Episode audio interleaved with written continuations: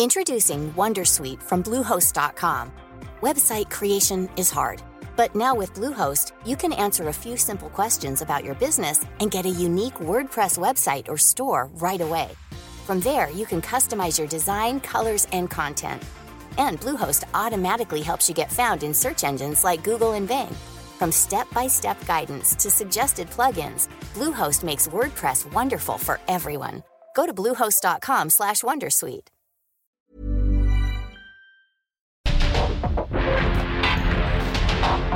Porque el mundo actual no se entendería sin la economía, las finanzas y los negocios. Acompaña a Mario Maldonado, el columnista de negocios más joven y objetivo del periodismo financiero en su programa. Bitácora de negocios.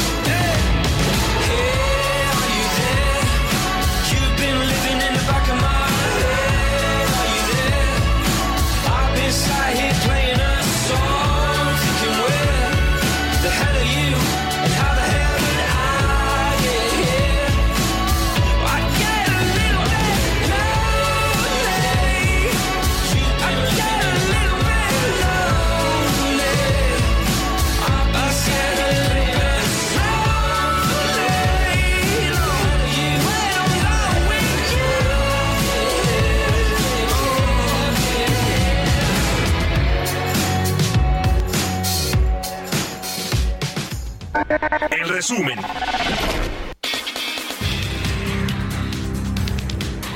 El presidente Andrés Manuel López Obrador anunció este lunes que sí asistirá el 14 y 15 de noviembre a San Francisco para participar en el Foro de Cooperación Económica Asia-Pacífico y reunirse con su homólogo estadounidense Joe Biden.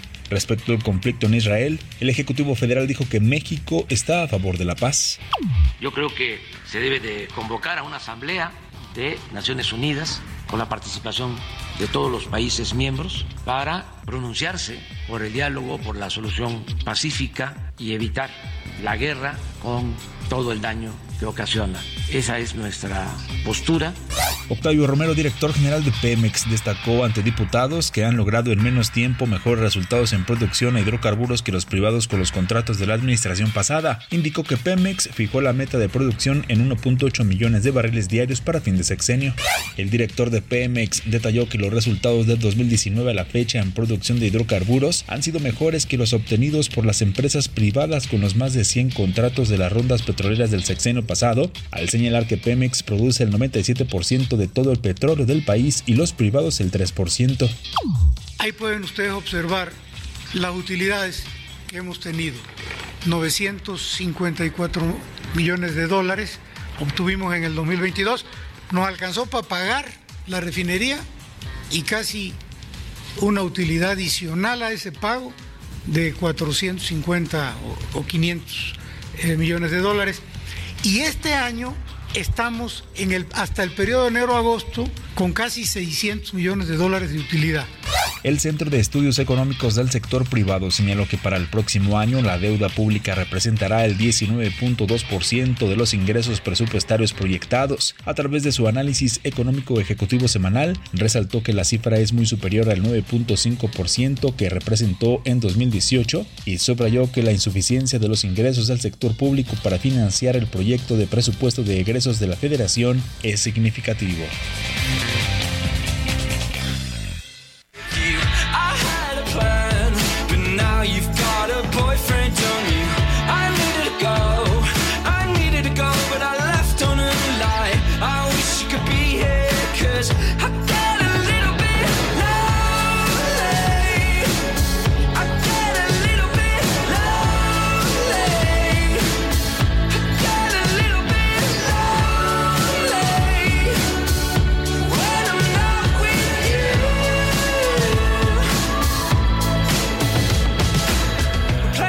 ¿Cómo están? Muy buenos días. Bienvenidos a Bitácora de Negocios. Yo soy Mario Maldonado. Y qué gusto me da saludarlos en este martes 10 de octubre del 2023. Estamos transmitiendo en vivo aquí en la cabina del Heraldo Radio. Gracias a todos y a todas por acompañarnos. En eh, punto de las 6 que arrancamos la barra informativa de esta estación del 98.5 de FM aquí en la Ciudad de México y en el Valle de México.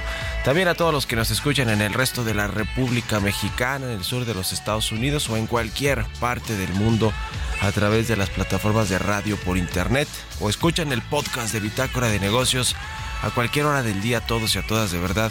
Muchísimas, muchísimas gracias también por sus mensajes. Bueno, estamos escuchando un poquito de música, además de información, entramos al resumen y estamos escuchando esta semana canciones de artistas británicos luego de la presentación en el Foro Sol de la banda Arctic Monkeys el pasado 6 y 7 de octubre, que ayer pusimos una de Arctic Monkeys y esta es de Sea Girls, se llama Lonely, es una banda inglesa de indie rock, estos de Sea Girls, eh, se formó en Londres en el 2015 y bueno, la vamos a estar escuchando hoy aquí en Bitácora de Negocios. Y vámonos con más información, con más temas. Vamos a hablar en unos minutos más con Roberto Aguilar lo más importante que sucede en el mercado, en los mercados financieros y en las bolsas. Los mercados se recuperan apoyados por expectativas monetarias de Estados Unidos, pero siguen atentos a la atención por el conflicto armado en Israel, la guerra entre Israel y una parte de Palestina. China planea ampliar su déficit presupuestario para financiar recuperación económica, dice Bloomberg, y el Fondo Monetario Internacional sube a 3.2% su estimación de crecimiento para México en 2023 y 2.1% para el próximo año, apoyado por el gasto público histórico que está presupuestando el gobierno federal y que le van a aprobar sin duda alguna en la Cámara de Diputados. Le vamos a entrar a esos temas con Roberto Aguilar, vamos a platicar más de los efectos económicos, financieros, geopolíticos y humanitarios que tendrá eh, esta guerra que no se prevé que vaya a acabar pronto entre Israel, el Estado de Israel contra eh, pues eh, este grupo Hamas que está en la franja de Gaza o en Gaza en este territorio y que ya pues desde ayer comenzaron los bombardeos ahora a Gaza por parte de Israel el ataque aéreo en contra de esta zona de Palestina. Y bueno pues tendrá muchos efectos. Vamos a hablar de eso con Luis Antonio eh, Juacuja que es profesor de la UNAM, especialista en integración regional, profesor del posgrado de la UNAM en esta especialización y bueno, pues muy eh, con, mucha información eh, y análisis sobre este conflicto en Israel. A ver si platicamos ahora sí con Carlos Salomón, que le decía que está en el Cairo, en Egipto, donde bueno, pues cerca, cerca del conflicto, sin duda alguna, sobre todo por eh, la participación que supuestamente tuvieron otros países, como el caso de Irán y de Arabia Saudita, en los ataques sorpresivos del fin de semana por parte de Hamas a Israel. Así que vamos a platicar de todo esto con ellos dos. Vamos a hablar también sobre la comparecencia que tuvo ayer el director general de Pemex, Octavio Romero, en el Congreso.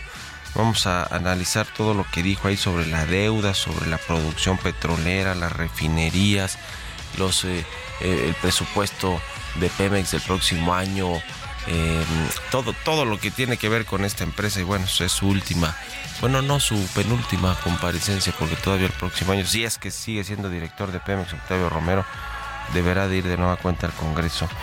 Vamos a hablar de esto con Ramsés Pecha, analista en energía.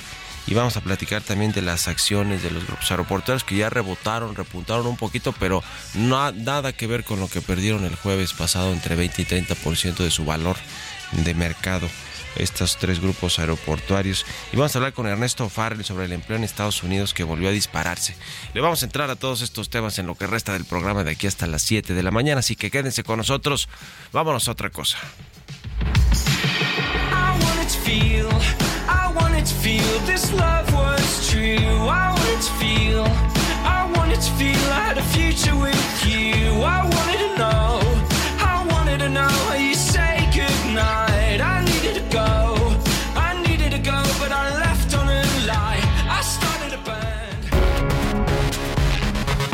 Editorial.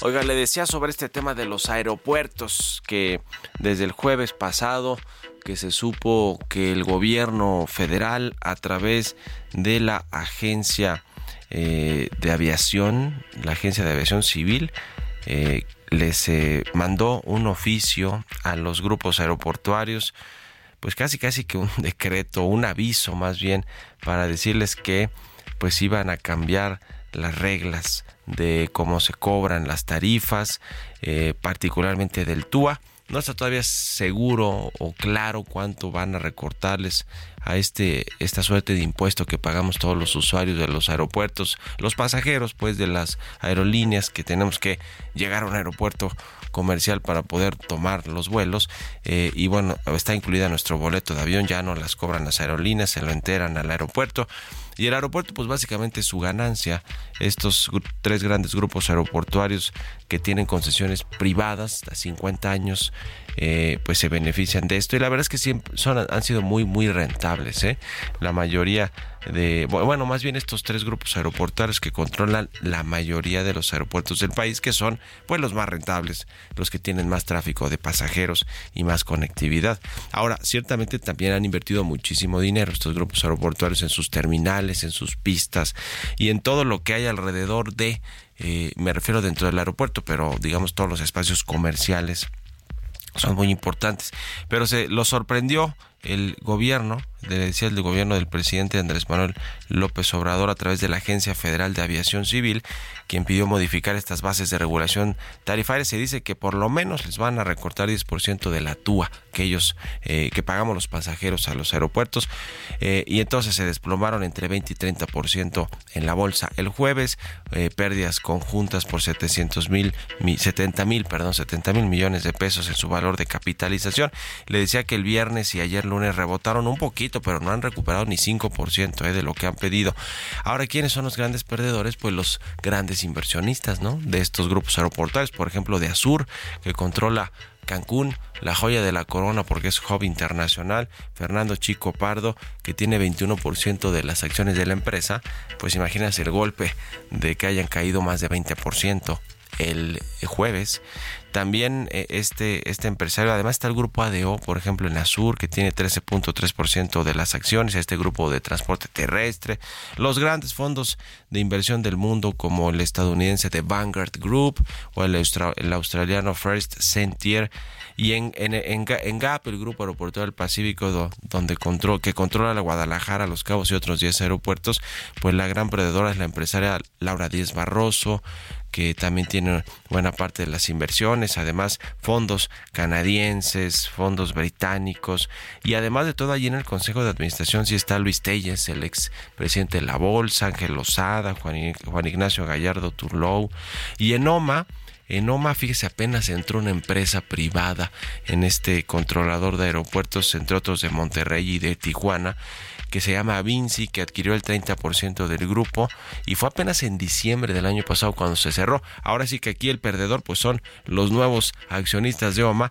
y el ganador David Martínez que le vendió a Vinci, a esta empresa francesa, en diciembre el 30% de OMA, así que ya no, ya no asumió las pérdidas este multimillonario regiomontano David Martínez y su fondo FinTech. Así que está interesante pues todos los perdedores que hay por este asunto y de qué van a cambiar las reglas en este sector, van a cambiar, no tenga duda alguna. ¿Ustedes qué opinan? Escríbanme en Twitter, arroba Mario Mal en la cuenta arroba Heraldo de México. Radar Económico. Vámonos con Ernesto O'Farrill, quien ya está con nosotros como todos los martes. Mi querido Ernesto, buenos días. ¿Qué tal? ¿Cómo estás, Mario? Muy buenos días a todos. Gusto saludarte. Pues el empleo en Estados Unidos con buenos datos volvió a dispararse. ¿Cómo, cómo ves este dato que es indicador de cómo está la economía y de cómo está pues eh, también el consumo allá en los Estados Unidos y el mercado interno? Bueno, pues eh, el dato que dio a conocer el Departamento de Trabajo pasado viernes, pues es una clásica de una buena noticia que se convierte en mala, ¿no? Pues resulta que el mercado estaba esperando pues una cifra de más o menos unas poco más de 100 mil plazas creadas. La agencia ADP del sector privado en Estados Unidos había dado una cifra de 89 mil plazas creadas en el sector privado en el mes de septiembre. Y por resulta que el dato sorprende y son 336 mil nuevas plazas es fuertísimo y pues esto está poniendo en evidencia que el esfuerzo que ha hecho la política monetaria, o sea, la Reserva Federal subiendo tasas hasta ahora desde cero hasta el 5.50, pues puede ser totalmente insuficiente. Y también pues pone en evidencia que estar haciendo pausas en los incrementos de tasas puede volver a ser otro error más en la Reserva Federal, porque esta fuerza laboral eh, creciente tan tan tan desbocada, pues va a generar presiones inflacionarias, aunque el dato de septiembre, dicen los optimistas, pues vio o, registró una ligera disminución en la tasa de crecimiento de los salarios del 4.3 al 4.2. Pero pues no es para cantar victoria, ¿no? Ese dato pues está más del doble de la meta de inflación, que es 2%.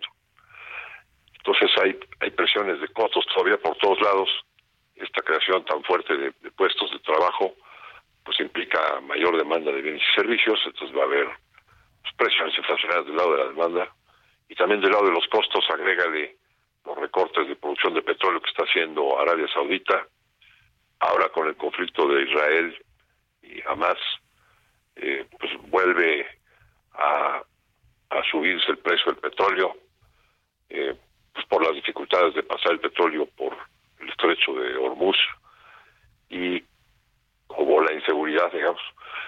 Y, y, todo esto nos lleva a pensar que las tasas de interés van a tener que subir más, ¿no? El, el Fondo Monetario Internacional revisó al alza, igual que el Banco Mundial, sus proyecciones de crecimiento tanto de México como de Estados Unidos. Y bueno, pues eh, todo el mundo se pregunta, bueno, ¿qué está pasando? Ya no están funcionando las cosas. Existe un concepto en economía que es la curva de Phillips, la relación entre inflación y desempleo, que es una relación inversa y como que parece no estarse comportando del todo en, estos días. Eh, pues incluso el que las condiciones laborales eh, estén presentando no, no fuertes incrementos o, una aceleración en los salarios, como que parece que las hay distorsiones en la economía. En opinión de Métrica lo que está sucediendo, simplemente para explicar que los incrementos de tasas tan altos que son los más fuertes en la, en la historia, más rápidos que ha hecho la Reserva Federal, no hayan llegado a frenar, a frenar la economía, pues se debe a que hoy tenemos otro factor que es el gasto fiscal del presidente Biden.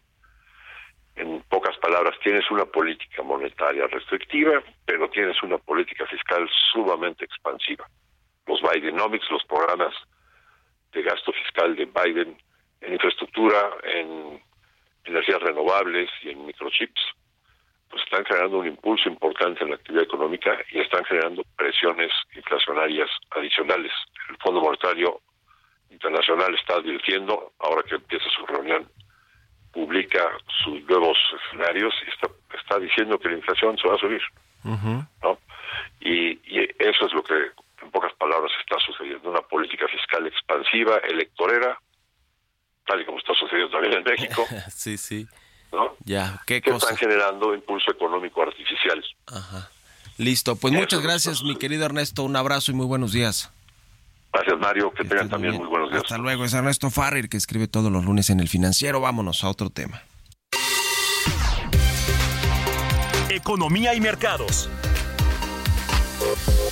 Roberto Aguilar ya está aquí en la cabina del Heraldo Radio. Mi querido Robert, buenos días. ¿Qué tal, Mario? Me da mucho gusto saludarte a ti y a todos nuestros amigos. Arrancaron las reuniones anuales del Fondo Monetario Internacional y el Banco Mundial en Marruecos y previo a esta reunión se afirmó que al 5% de los bancos de todo el mundo son vulnerables a las tensiones si, si las tasas de interés se mantienen más altas durante más tiempo a pesar de la disminución de la turbulencia en los últimos meses. Además, otro 30% de los bancos, incluidos algunos de los más grandes del mundo, serían vulnerables si la economía mundial entra en un periodo de bajo crecimiento y alta inflación. Esto lo advirtió justamente el organismo, el Fondo Monetario Internacional, que por cierto, pues recortó sus previsiones de crecimiento para China y la zona del euro y afirmó que el crecimiento mundial general sigue siendo bajo y desigual a pesar de que lo calificó o de que calificó más bien de notable fortaleza la economía estadounidense. El organismo mantuvo sin cambio su previsión del PIB real mundial en este año en 3%, pero recortó su previsión para 2024 para llevarla a 2.9%. También, bueno, reafirmó el crecimiento de México que revisó al alza eh, a pasar a 3.2% y se lo atribuyó a una recuperación pospandémica que se está afianzando en la construcción y los servicios mientras la economía continúa beneficiándose de la demanda estadounidense. Las bolsas se recuperaban mientras que los rendimientos de los bonos bajaban, impulsados por los comentarios moderados de la Reserva Federal y una caída en los precios del petróleo petróleo tras el, alza de más de 4% registrada ayer, pero los mercados mantienen la cautela ante los enfrentamientos militares entre Israel y el grupo islamista islamista palestino Hamas. Altos responsables de la Reserva Federal comentaron que el aumento de los rendimientos del Tesoro podría desviar al Banco Central de nuevas alzas de tasas, lo que ayudó a impulsar los precios de los bonos después de que estos mercados estuvieran cerrados justamente el día de ayer en Estados Unidos y también en Tokio. Una nota de la agencia eh, Bloomberg, fíjate que eh, está anticipando que China estudia aumentar su déficit presupuestario para este año, mientras el gobierno se prepara para una nueva ronda de estímulos que ayude a la economía a cumplir el objetivo de crecimiento anual del gobierno, que es de 5%. Esto lo dijo Bloomberg News, citando a fuentes familiarizadas con el asunto. Los dirigentes económicos del gobierno están sopesando la emisión de al menos un billón de yuanes, que son 137 mil millones de dólares, de deuda soberana adicional para el gasto en infraestructura como proyectos de conservación del agua. Esto lo añadió el artículo justamente que se da a conocer el día de hoy. El tipo de cambio cotizando en 18.19 y con esto una depreciación en el mes de 4.5%, pero bueno, sí se recuperó algo el peso fortachón. Buenísimo, gracias Roberto Aguilar y nos vemos al ratito en la televisión. Gracias Mario, muy buenos días. Roberto Aguilar, síganlo en Twitter, Roberto AH, vámonos a la pausa, regresamos. En un momento continuamos con la información más relevante del mundo financiero en Bitácora de Negocios con Mario Maldonado. Regresamos.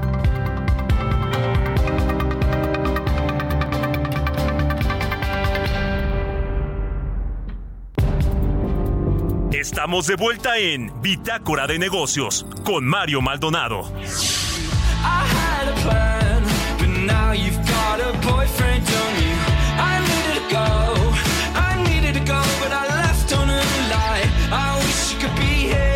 cause I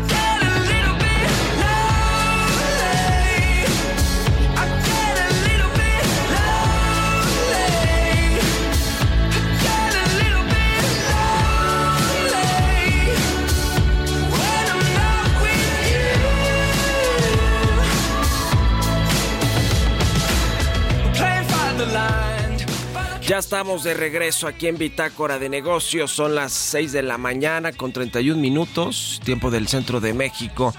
Y regresamos con un poquito de música antes de, ir a antes de entrarle a la información o de irnos con la información en esta segunda mitad del programa.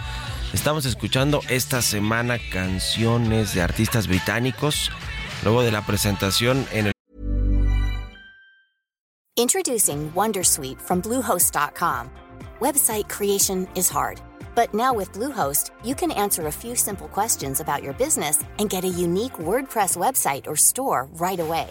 From there, you can customize your design, colors, and content And Bluehost automatically helps you get found in search engines like Google and Bing. From step-by-step guidance to suggested plugins, Bluehost makes WordPress wonderful for everyone. Go to bluehost.com/wondersuite. Foro Sol de la banda Arctic Monkeys el pasado 6 y 7 de octubre. Eh, hay quienes nos dicen, pues pongan puras de Arctic Monkeys, no de otras bandas británicas. Y yo lo que digo es, pues Jesús Espinosa, por favor, eh, las solicitudes a arroba Chucho Radio y TV, ¿verdad? En, en X o en Twitter. Va, bueno, pues ahí está. Los que voten porque sean solo Arctic Monkeys esta semana, que le digan qué canciones también, porque dice que luego están medio lentas. No, pero ¿cómo? Si son de rock, los Arctic Monkeys, Chucho. Bueno, estamos escuchando a una banda británica de indie rock, esta que se llama Sea Girls, eh, y la canción Lonely. Es una banda que se formó en Londres en el 2015 y esta canción es de su álbum Homesick que lanzaron en marzo del 2022. Bueno, vámonos con esto al segundo resumen de noticias con Jesús Espinos.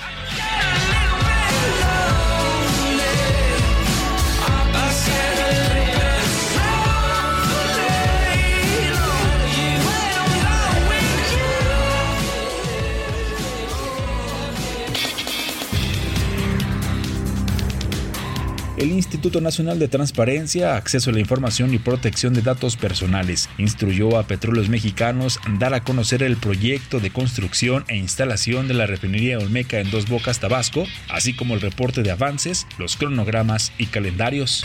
Debido a sus donaciones de petróleo a Cuba, el Banco de Exportaciones e Importaciones de Estados Unidos tomó la decisión de negar un crédito de aproximadamente 800 millones de dólares a Petróleos Mexicanos.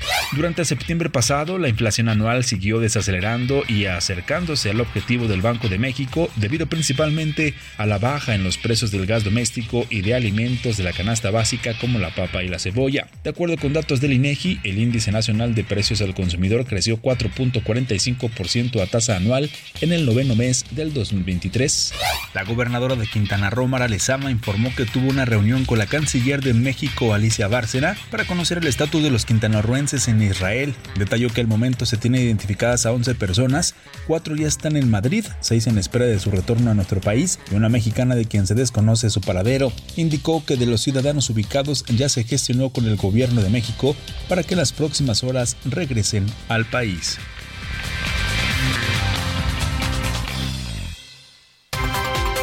Entrevista.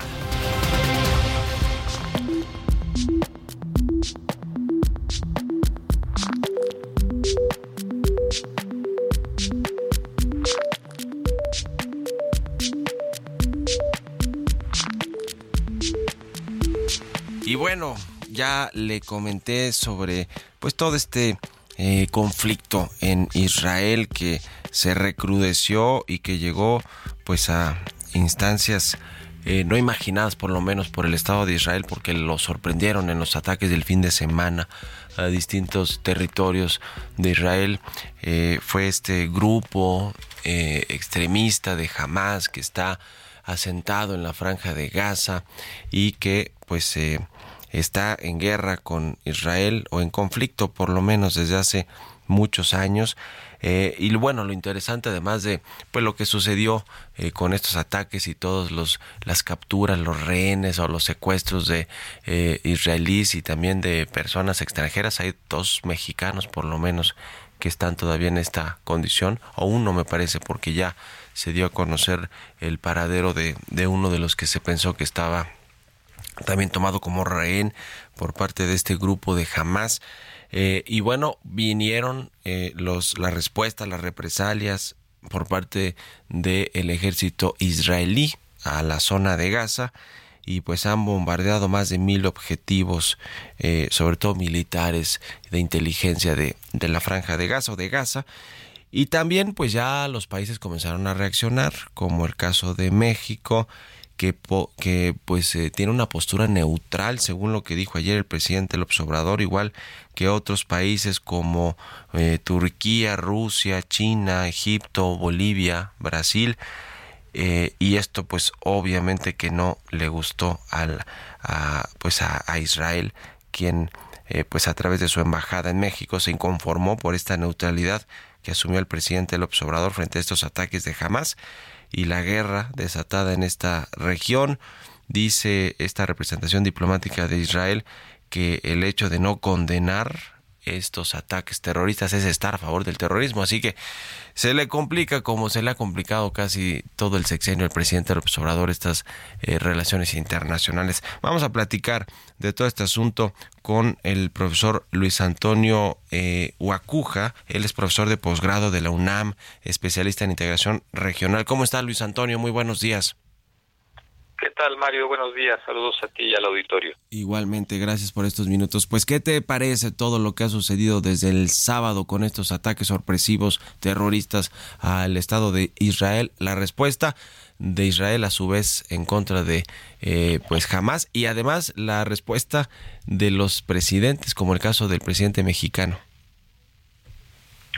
Sí, bueno, un asunto muy delicado, ¿no? Que reviva la, la tensión entre Palestina Israel, aunque pues eh, los los actos terroristas son perpetrados por este por este grupo extremista Hamas, ¿no? Hay que recordar que Hamas eh, en algún momento también fue, digamos, eh, un opositor al, al, al, gobierno palestino, ¿no? Se crea también este grupo a instancias de Israel para combatir a la Organización para la Liberación de Palestina y ahora vemos otro episodio lamentable, muy crítico, donde hay que tener mucho cuidado en los términos, en las aseveraciones, eh, porque hay muchas implicaciones, muchas aristas y muchos antecedentes, sobre todo en estas en estas tensiones, ¿no? Ya estos ataques que toman desprevenido a, Israel eh, y hay algunas declaraciones de del gobierno egipcio que dicen que alertaron al gobierno de Israel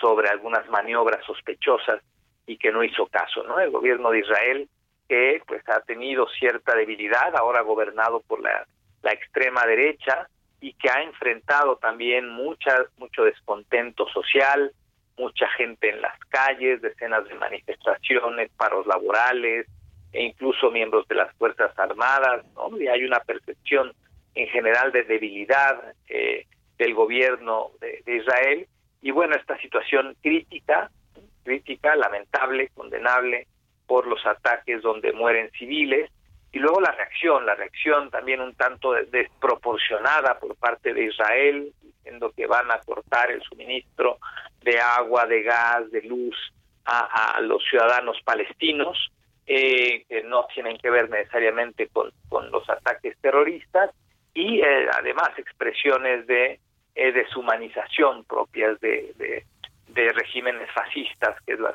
que hemos escuchado y leído del régimen de, de, Israel, digamos, una tensión que provoca además en la geopolítica eh, tensiones, alarmas, las posiciones.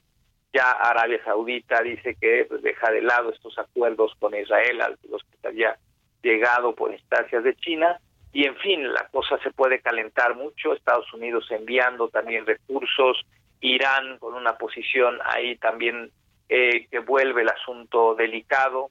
Y, y, las miradas puestas ahora en, en Medio Oriente nuevamente. Eh, ¿Cómo viste la postura de México del presidente López Obrador de mantenerse neutral? Hubo ahí más o menos como que un cambio de señales porque la Cancillería mexicana primero sí condenó ataques terroristas, eh, eh, dijo que Israel tenía legítima de, derecho a una legítima defensa y ayer el presidente dijo que no iba a tomar partido, que si bien lamentaba el enfrentamiento entre los palestinos o este grupo extremista y eh, Israel, pues eh, que no que no que, que la posición de México es neutral mientras que muchos otros países de Occidente, sobre todo Estados Unidos, Canadá, Alemania, Francia, España, Italia, en fin, muchos europeos, eh, eh, Inglaterra, pues sí condenan y están del lado de Israel y algunos pocos como Irán, Corea del Norte, Qatar, Venezuela del lado de Hamas. ¿Qué te pareció la postura del gobierno mexicano? Bueno, eh, digamos, no es, no es sencillo, ¿no? Eh, pareciera contradictorio, pero aquí hay, hay elementos muy claros, ¿no? Frente al derecho internacional, frente al derecho humanitario, es un ataque terrorista donde mueren civiles y es condenable, ¿no? Por todos los, los costados. Ahora, esto no, no implica que al mismo tiempo eh, se deje de condenar lo que ha hecho Israel eh, en los últimos tiempos, más ahora con eh, el actual gobierno y la composición del mismo en Israel, sobre todo contra la comunidad palestina en la franja de Gaza, una suerte de apartheid, ¿no? que los tiene hacinados, los tiene encerrados, los tiene en condiciones deplorables, que ahí hace, ha hecho falta una condena internacional mucho más fuerte. Esto también se debe a un descuido, descuido eh, de la comunidad internacional frente a este tema. Hemos visto también, por ejemplo, lo que pasó con la Unión Europea, donde en principio se anunció también la suspensión de las ayudas que tradicionalmente la Unión Europea envía a, a Palestina para construcción de escuelas, de hospitales, luego que son bombardeados por Israel, pero eh, la Unión Europea que tenía una posición realmente de apoyo a Palestina, pues de pronto eh, ayer un comisario dijo, pues, ¿saben qué? Se acabó la ayuda y esto provocó tensiones dentro de la propia Unión Europea, incluso salieron varios líderes a decir, no, no se acaba la ayuda, vamos a mantener la ayuda, en fin, es un tema complejo por estas varias aristas, digamos, la posición de, eh, de, los países frente a Israel en una situación que se ha llevado al extremo y de pronto este acto terrorista, que posiblemente es condenable, pero insisto, sin dejar de ver lo que está haciendo Israel, ¿no? Y, vemos ahora la, propia reacción que es eh, pues muy lamentable, que llama la atención, la preocupación, como dicen, vamos a cortarles todos los suministros, vamos a, a que se mueran de hambre, ¿no? Es una contradicción histórica eh, muy importante. Pues qué complicada situación efectivamente porque cruza por lo religioso, lo ideológico, eh, la lucha añeja del por el territorio en esta zona de pues de Israel o de Palestina. Eh, es en fin es muy complejo todo lo que sucede allí y cuando pues se recrudecen estos conflictos y vienen los ataques militares eh, en contra también de población civil, pues entonces ya es muy difícil poner eh, en su justa dimensión lo que sucede con ambas partes. Y, yo creo que fue lo que quiso hacer el presidente del observador, aunque bueno, pues hablando de terrorismo es condenable en cualquiera de sus formas, venga de, de, donde venga, pero ciertamente hay detrás de, de este conflicto toda una historia de pues de abusos, de conflictos, de eh, ataques, de guerras, de defensas de territorios, de ideologías y de religión. Así que, pues eh, muchas gracias por ayudarnos a entender un poquito más de lo que está sucediendo en esa región del mundo. Luis Antonio eh, Huacuja, profesor de la UNAM, especialista en integración regional. Muchas gracias y estamos en contacto, si nos permites. Buenos días. Claro que sí, gracias a ustedes. Que estés muy bien, hasta luego. Y ya le decía, vamos a platicar también con Carlos Salomón, él es eh, eh, experto en temas eh, políticos, internacionales y por, y, por cierto, pues anda en la zona ya de Medio Oriente, en el Cairo, en Egipto, pues cerca de Israel, definitivamente, y de toda esta zona. ¿Cómo estás, mi querido Carlos? Te saludo mucho, muy, muy buenas tardes para ti. Bueno, y, cómo te va? Buen día, Mario, y acá casi buenas noches. Buenas noches, ya, sí, river son nueve horas de diferencia, pero, aquí es el corazón del conflicto, porque los, los judíos y los palestinos siempre han tenido diferencias, diferencias, y Egipto, particularmente el Cairo, ha sido el centro de negociación de estos históricos conflictos. Como tú decías al principio ahorita, el terrorismo no se vale, pero aquí hay varios perdedores en este conflicto de estas últimas horas. Uno de los perdedores es la paz, o la democracia. ¿Por qué? Porque nada resuelve la fuerza, nada resuelve lo relacional, ya sea de parte de O de parte de Hamas. ¿Por qué? Porque eso no te conduce más que a más violencia. Pero también hay un gran perdedor, Mario. El sistema de inteligencia israelí judío está afamado en todo el mundo como un gran sistema de inteligencia, que es lo que puso en evidencia los acontecimientos en la franja de Gaza y todo lo de Hamas, que el sistema afamado de inteligencia israelí pues está deshecho. ¿Por qué? Porque los, ahora sí que los agarraron como el tigre Santa Julio, los agarraron sorprendidos y, tuvo que responder Israel con la fuerza, como lo está haciendo, aplastando prácticamente a población civil y no distinguiendo entre terroristas y población civil. Pero hay una mano, Mario, que te quiero comentar, que estamos viendo. Hay, quien, hay otros perdedores aparte del sistema de inteligencia. Eh, hay gente que está que ha ganado. Pues Irán ha disfrutado el conflicto. ¿Por qué? Porque Irán ha movido todos los grupos ultra. Los rusos, Rusia en particular, Putin, son los ganadores del conflicto. ¿Por qué? Porque logran crear un conflicto en esta zona que es una zona de una pólvora. ¿Por qué? Porque Ucrania lo entierras, madre. Ucrania lo entierras en la agenda internacional y todo el mundo está hablando de lo que pasa en la franja de Gaza entre israelita y el grupo terrorista Hamas. Entonces aquí hay una mano que ha movido el conflicto, que se habla de Irán, se habla de los rusos y sobre todo hay otro fenómeno para los mexicanos. Incrementa, como siempre ha sucedido en este tipo de conflictos, el precio del petróleo, más. pero antes aportábamos uno o dos millones de barriles mexicanos. Hoy el litro de gasolina que consumimos prácticamente estamos importando uno y produciendo otro, o sea que nos pega también el incremento del petróleo y algo que nos pega también el honor que de hoy los, una de las portadas del periódico ahí mexicano dicen que Israel está, el gobierno Israel está muy molesto con el, la 4T. ¿Por qué? Porque el gobierno mexicano se ha metido en un limbo. O sea, no critica la agresión física ni de uno ni de otro, sino su actuación ha dejado mucho que desear en estos últimos días. lo único que ha hecho es mandar un, avión a recoger este, a, rehenes mexicanos. Yo lo que te repito, Mario, pierde la democracia, pierde la paz, gana la irracionalidad, ganan los rusos, se desaparece a Zelensky de la escena, Ucrania se desaparece de la escena, hay un incremento de precios, pero este es un conflicto que se repite cada ciclo y que no tendrá solución, se pondrán a negociar nuevamente, habrá una tregua de paz en los próximos días, pero este, como lo hemos vivido mucho tiempo, pero aquí hay perdedores y hay ganadores en este conflicto es un poco la reflexión de hoy, no sé si la compartas. Sí, sin duda alguna, eh, porque además esto, estos conflictos se vuelven muy eh, mediáticos, además por todo lo que sucede, todos los periódicos, los medios de comunicación del mundo están pendientes de lo que ocurre en esa parte del mundo, en particular en Egipto, donde, donde tú te encuentras, mi querido Carlos, cómo se siente el ambiente, las cosas, la gente, cómo, qué, nos, qué nos dices desde allá.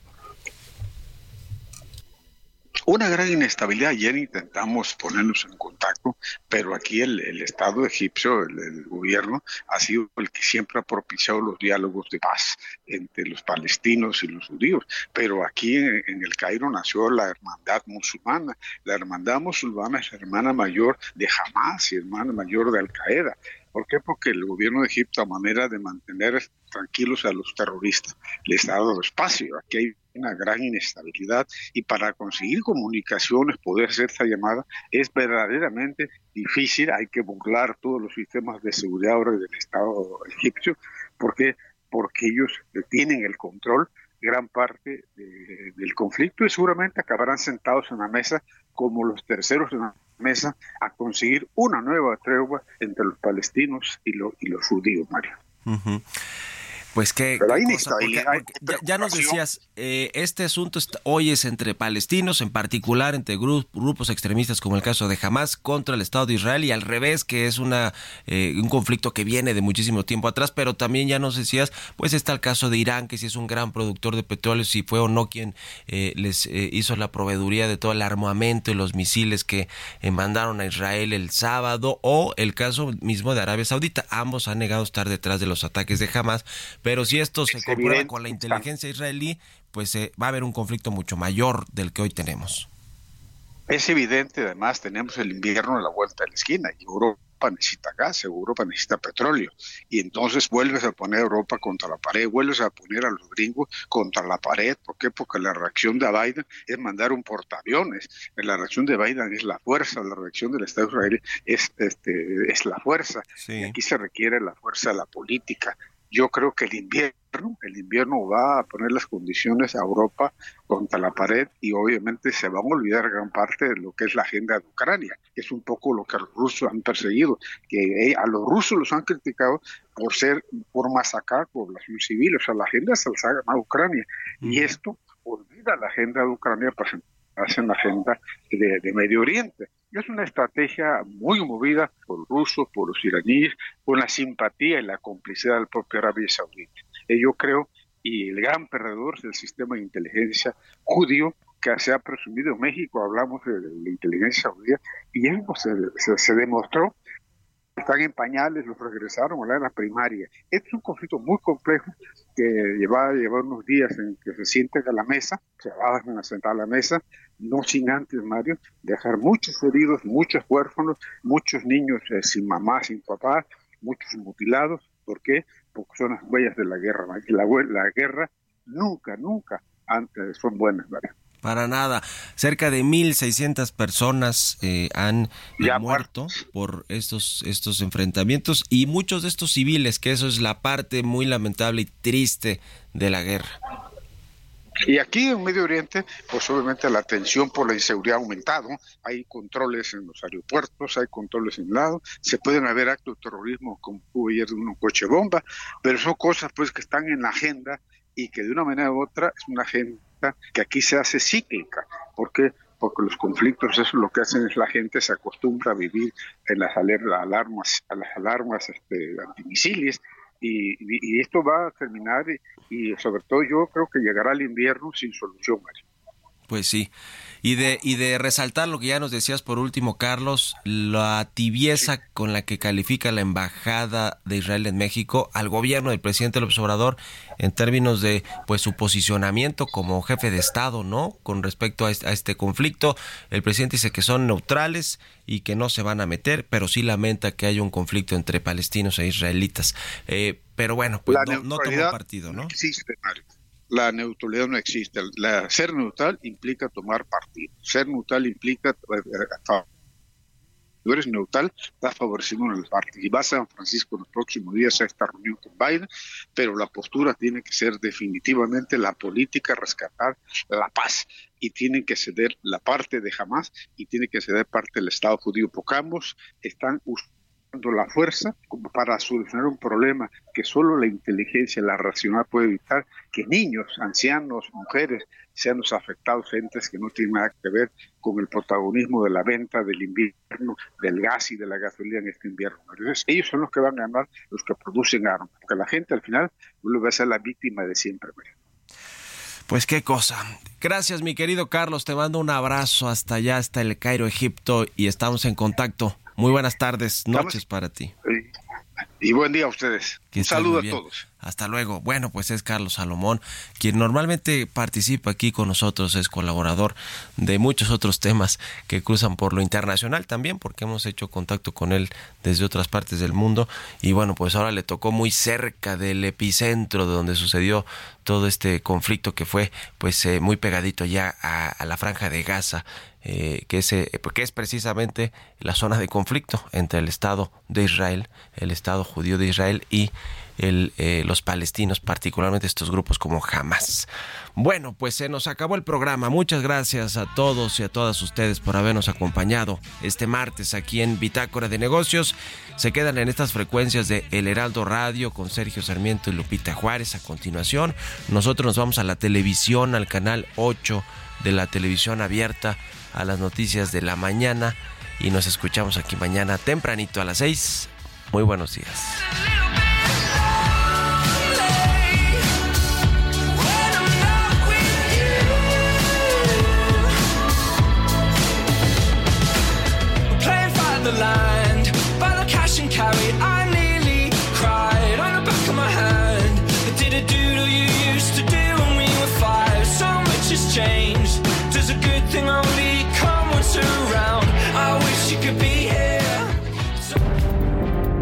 Esto fue Bitácora de Negocios con Mario Maldonado.